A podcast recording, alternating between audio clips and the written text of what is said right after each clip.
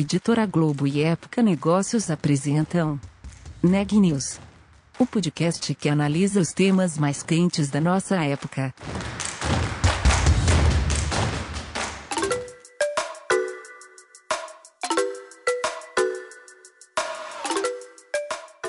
Olá, eu sou Marisa Dangil da Época Negócios e você está ouvindo mais um episódio do Neg News nossa série de podcasts sobre como navegar e liderar em tempos de incerteza. Hoje, o nosso podcast será sobre o futuro do dinheiro.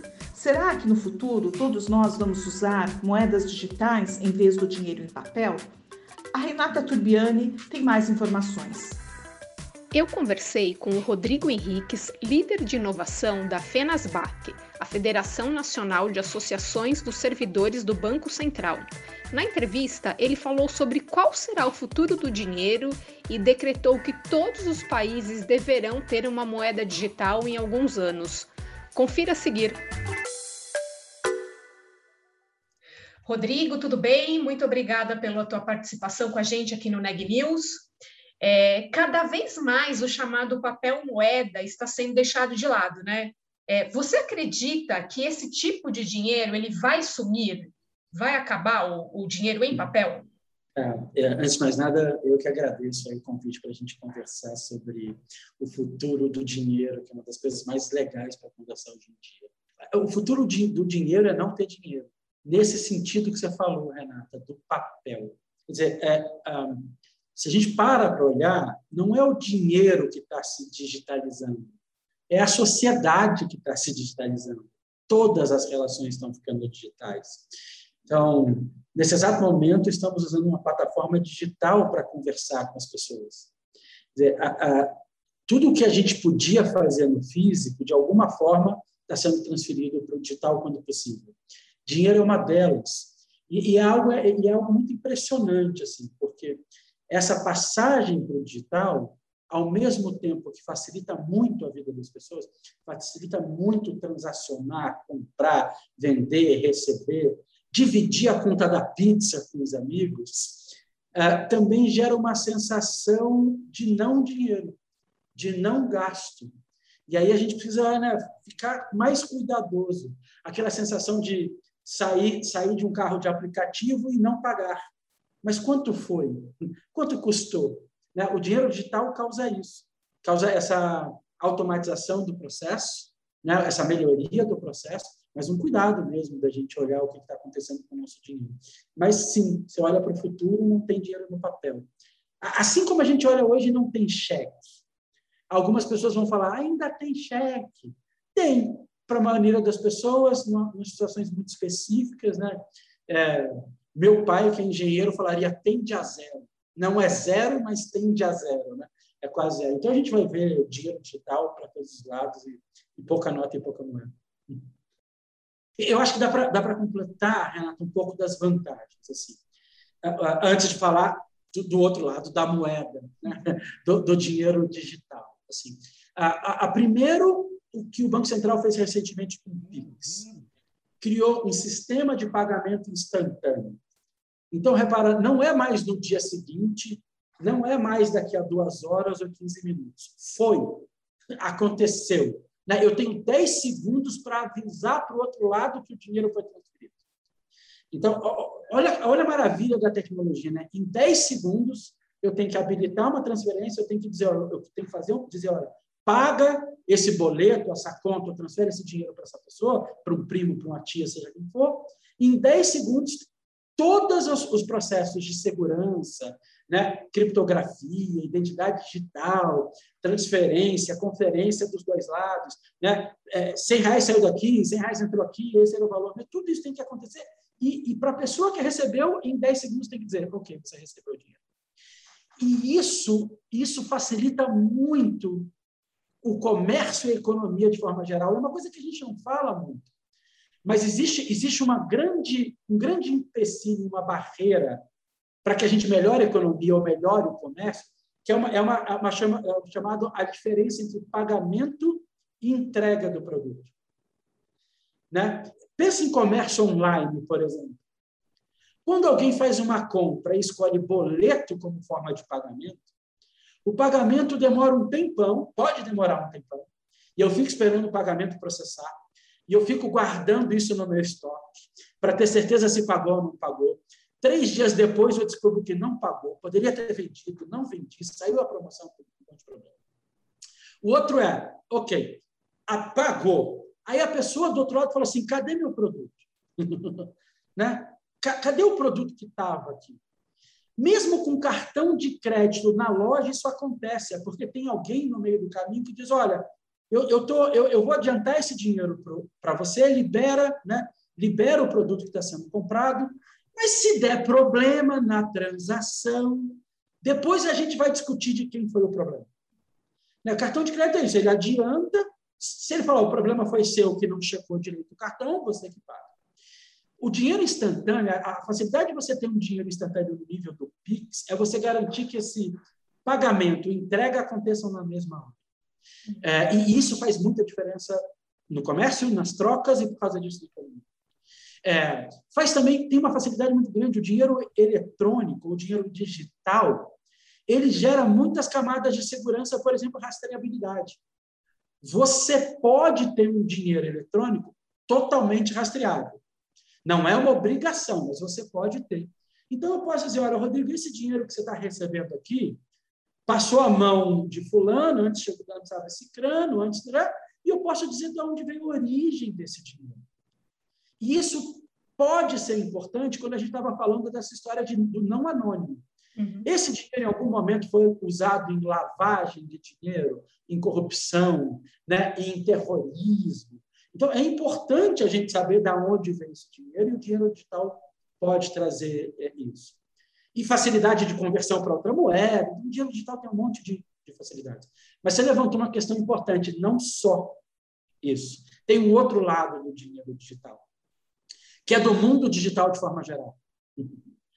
Então, se eu estou com 100 reais na carteira e você grita para mim isso é um assalto, você leva 100 reais.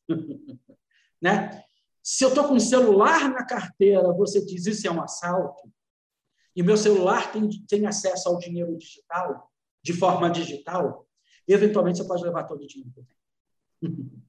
né? E essa é uma questão do dinheiro digital. Quer dizer, se eu tenho acesso digital a um dinheiro digital, o estrago individual pode ser maior. E essa é uma coisa que está sendo discutida pela sociedade. É, é, uma coisa engraçada, as pessoas dizem assim, ah, eu tenho Bitcoin, essa, essa criptomoeda, essa dinheiro digital. Eu, eu adoro fazer a piada dizendo, não, você não tem Bitcoin. Você tem as, dinheiro que acessa, você tem, você tem, desculpa, uma senha que acessa Bitcoin. Qualquer pessoa que tenha senha tem o Bitcoin, não é você. Uma criptomoeda nunca sabe de quem ela é dono. Uma criptomoeda, né, tipo Bitcoin, um Ethereum, nunca sabe. Então, quem tem de, de acesso à senha é dono. O dinheiro digital, não. A gente, o dinheiro digital regular, a gente cria camadas dizendo assim: esse dinheiro era do Rodrigo, esse dinheiro era da Renata. Quem veio aqui pegou a senha dele. Vamos tentar provar que não foi ele que fez isso, e se a gente conseguir provar, volta o dinheiro para o Rodrigo. Mas a gente ainda está se acostumando com essa ideia né, é, do acesso do dinheiro digital e o acesso digital ao dinheiro e criando esses mecanismos para dar ainda mais segurança. Rodrigo, todo país vai ter o seu, a sua moeda digital? E como é que está isso tá no Brasil, essa discussão hoje? Legal. Legal. Todo, eu vou afirmar, olha que coragem, todo país vai ter sua moeda digital. Acho que isso a gente não volta atrás, isso já é um entendimento. Cada país pode implementar uma moeda digital um pouco diferente do outro país. E isso é uma coisa para a gente entender as nuances da diferença. Primeiro, o que é uma moeda digital? É porque quando, quando eu faço um TED, eu estou transferindo dados. Eu não peguei notas e, e moedas hora nenhuma. Quando eu faço um boleto, eu estou transferindo informação. Sai uma informação do meu extrato, vai informação para outro extrato. Pix, eu estou fazendo a mesma coisa. Mas essas, esses dinheiros, eles foram. Esses dinheiros é engraçado. Né? Essas moedas, esses valores, eles foram digitalizados. Em algum momento, o Banco Central emitiu uma nota, guardou essa nota, de alguma forma, ou em nota, ou converter em barra de ouro, tem, uma, né, tem umas coisas assim diferentes que o Banco Central faz, mas ele diz, ó, o valor está guardado fisicamente de alguma forma, transaciona com ele de forma digital. O real digital, ou a moeda digital do Brasil, ou, ou o CBDC, né, a moeda digital emitida pelo Banco Central, ela nunca existiu numa forma física. Então, o Banco Central, ao invés de imprimir uma nota de 200, ele faz uma linhazinha de programa e diz mais 200. E aquilo existe, sempre existiu no mundo digital. Isso facilita, porque dinheiro tem custo. Dinheiro físico tem custo. Imprimir dinheiro tem custo. Botar isso num carro forte e mandar para os bancos comerciais tem custo. Os bancos comerciais guardarem nos cofres deles tem custo. Se entregar para a gente tem custo. Botar em caixa automático tem custo. Quando você, é, quando você vai no supermercado, de vez em quando alguém para o caixa para contar o dinheiro, para guardar aquele dinheiro, para contratar outro carro forte, para mandar de novo para o banco. Essa operacionalização do custo tem custo. Checar se, esse, se, se, se essa nota é verdadeira ou não, pegar as notas velhas, queimar as notas velhas, a gente não tem ideia né, de quanto de logística e estrutura tem no dinheiro físico. O dinheiro digital, ele potencializa isso e otimiza isso, que o custo dele é muito, muito, muito menor. Custo de produzir, confirmar, né, eventualmente queimar, porque dá para queimar dinheiro digital também. Eventualmente, né, para falar, não, não circula mais esse, é, essa informação. Então, ah, é, isso vai fazer muita diferença. E ele é muito mais rápido. A nossa, nesse momento, ela vai ser distribuída para os bancos e a gente vai ter essa moeda dos bancos. Alguns bancos centrais vão testar isso e emitir direto para o cidadão. Então, é como se você tivesse uma conta no Banco Central, né, direta no Banco Central e não no banco, no seu banco tradicional. Então, a gente ainda vai ver muitos sabores de moedas digitais, mas que todo mundo vai ter, pode ter certeza, todo mundo vai ter, a gente vai ter muitas. E as pessoas já estão preparadas para esse momento? Ah, essa pergunta é ótima, né? Uh, em parte, sim, porque o Pix é a coisa mais próxima que existe de uma moeda digital. Então, você, e, e, e não só o Pix, mas a evolução que está acontecendo com o Pix, é eu poder agendar um pagamento de uma moeda digital. Dizer, olha, transfere isso aqui automaticamente daqui a sete dias. É um agendamento. É um Pix agendado e garantido. Olha, e eu não posso voltar atrás nessa transferência. Ok? Se eu disser, ou nesse pagamento, se eu disser que eu vou transferir 300 reais para você daqui a sete dias, vai transferir. Bloqueou. Ou bloqueou ou gerou, gerou um crédito que, que faz a mesma coisa que o bloquear. Gerou um crédito. Se eu não tivesse dinheiro, o banco vai pagar e vai me cobrar juros depois. Isso parece muito com dinheiro programado, com data, com obrigação, com finalidade, todo digital. Então, se hoje a gente dissesse assim, ó, amanhã a gente tem moeda digital, ela ia aparecer muito com o Pix que a gente tem hoje. Então, pagamentos instantâneos muito rápidos. Né? Eu pergunto para a pessoa, como é que eu transfiro isso para você? Por enquanto, me dá seu CPF ou me dá seu celular. É um apelido da sua conta. Né? É, é, a chave do Pix é um apelido. É, não foi, não foi através de um apelido. Bem, daqui a pouco eu posso ter um apelido para várias contas, uma principal, né? e, essa, e eu posso trocar esse apelido para outra conta quando eu bem entender. É, então, a população já está pronta para isso. O, o, que vai acontecer é uma expansão disso, eu acho. Né? A gente vai se acostumar, a gente vai ter a opção de receber 100% digital, e aí tem uma coisa engraçada, eu provavelmente não vou poder sacar esse dinheiro. Né? E, e aí, realmente, você fala, uai, mas eu não posso sacar? Aí a pergunta é, ok, quando você receber seu salário, você quer 100% em dinheiro digital? Né? Ou você quer parte em dinheiro eletrônico e parte em dinheiro digital? Essa conversa vai ser engraçada.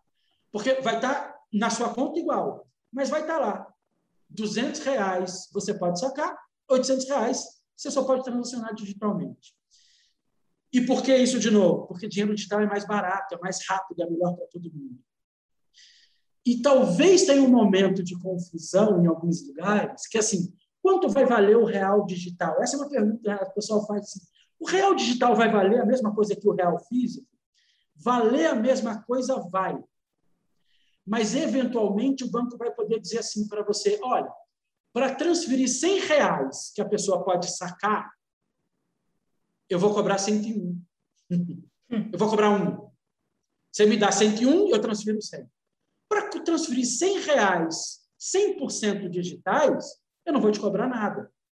E aí, mesmo elas valendo a mesma coisa, você vai ver que fica mais barato mexer com dinheiro digital. E aí vai parecer que o dinheiro digital vale um pouco mais do que o dinheiro não digital. Né? Porque em algum momento a gente vai falar, não, dá, dá trabalho poder sacar, custa caro poder sacar dinheiro, e, e, são casos muito específicos, então eu tenho que cobrar por isso. Né? Eu não cobro pelo um, eu cobro pelo outro. Ok. Falando um pouquinho sobre a FENASBAC, é, como que vocês atuam é, nesse cenário né, desse, do futuro do dinheiro. É, eu queria que você falasse um pouquinho sobre a criação do Lift também. Como é que ele ah, surgiu sim. e as soluções que saíram a partir é, de, desse hub. Maravilha. A FENASBAC é a Federação Nacional de Associações dos Servidores do Banco Central. Então, a gente é um conjunto de associações de servidores. A gente nasce no, no ano, do, no ano do Banco Central. Assim, né? criou-se o Banco Central no Rio de Janeiro, na década de 60. A gente nasce como uma associação de servidores lá. E a gente acompanha o Banco Central de perto e tudo que ele faz. E, e o que aconteceu foi que, em 2017, o Banco Central tinha voltado de uma viagem para o Reino Unido para entender como é que o regulador do Reino Unido estava ajudando a acelerar a inovação. E esse, e esse é um papel dos reguladores financeiros que a gente desconhece. O regulador não está aqui para dizer não. O regulador está aqui para dizer o que é melhor para a sociedade e, se não for melhor para a sociedade, não. Né? A gente só, normalmente só ouve, só conhece o lado que o regulador diz não, isso não pode, não, isso não pode, mas o regulador está tentando entender o que é melhor para a sociedade e está só proibindo o que não é. E deixando todo o resto aberto para as pessoas criarem o que elas acharem melhor. Então, em 2017, o Banco Central tinha feito uma, uma uma viagem para o Reino Unido e tinha entendido um hub de inovação financeira no Reino Unido, chamado Fintech Accelerator, né? tradução literal, aceleradoras de. O Banco Central veio conversar com a gente como a gente poderia criar isso no Brasil. Por quê? É diferente do Reino Unido, a legislação é diferente, o mercado é diferente, o ecossistema de inovação é diferente, então a gente tinha que criar, né, é, tomar a aceleradora de fintech como, como base, mas criar a nossa versão.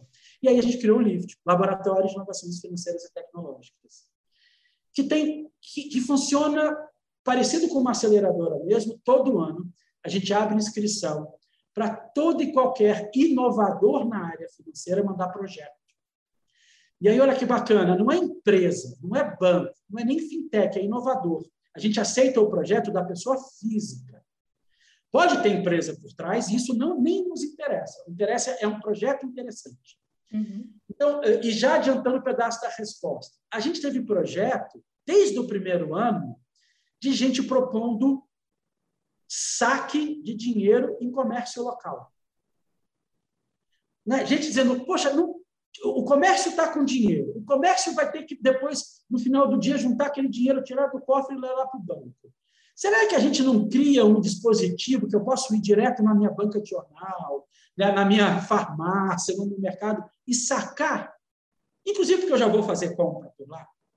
Então, alguém propôs isso, o Banco Central fica interessado nisso, a FENASBAC fica interessado nisso, dizendo, ok, qual é a tecnologia que você quer usar para garantir que aquela pessoa é aquela pessoa que está sacando da conta dela? Como é que a gente vai avisar para o órgão fiscalizador de que isso não foi uma compra, não tem imposto, né? porque não tem imposto, que isso é uma movimentação contábil, mas não, mas não há venda nela. Então, você tem um monte de desafios que, a princípio, a ideia parece maravilhosa, mas quando você olha, você fala, tem desafio tecnológico, tem desafio regulatório, não é só o Banco Central que tem que saber que isso está acontecendo, a Receita Federal tem que entender isso porque senão a Receita vai lá e fala, né, alguém, o Estado vai te cobrar ISS, CMS, porque saiu dinheiro. Então, esse tipo de projeto a gente pegava. Uhum. Uh, projeto do tipo, será que a gente não tem um sistema entre bancos, de pagamento entre bancos instantâneos, usando uh, criptografia, né? é, algo IDLT, uma tecnologia próxima ao blockchain, muito próxima. Esse foi um outro projeto que entrou. Né? E isso é precursor do PIX. Uhum. Isso é precursor de moeda é, é, digital emitida pelo Banco Central.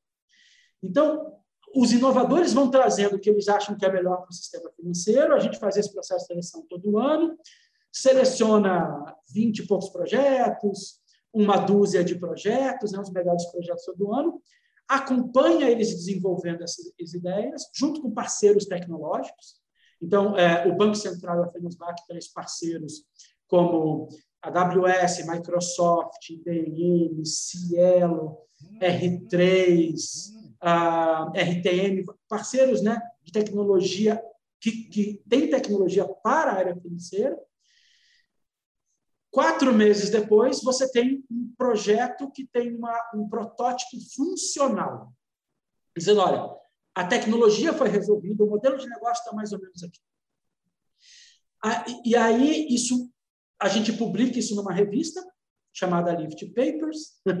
Uma vez por ano, normalmente em março, a gente tem um grande evento chamado Lift Day, que agora são 10, virou né, alguns dias de evento, mostrando para todo mundo o que, que aconteceu, o que foi feito, porque isso é aberto para a sociedade.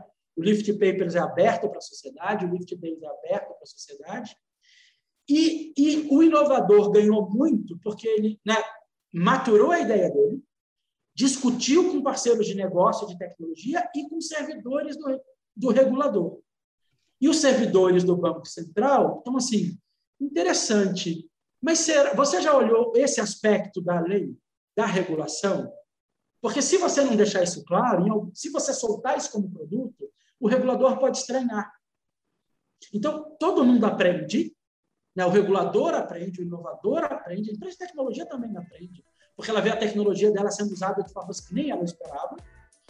Uh, isso é devolvido para a sociedade na forma do evento, na, na forma do, do Lift Day.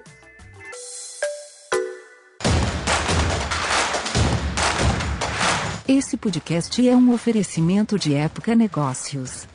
Inspiração para inovar. Não deixe de conferir nossos outros podcasts. Presidente Entrevista Presidente. The Office. E os negócios da nossa época. Ouça, acompanhe, compartilhe. Vamos fazer deste podcast o nosso ponto de encontro.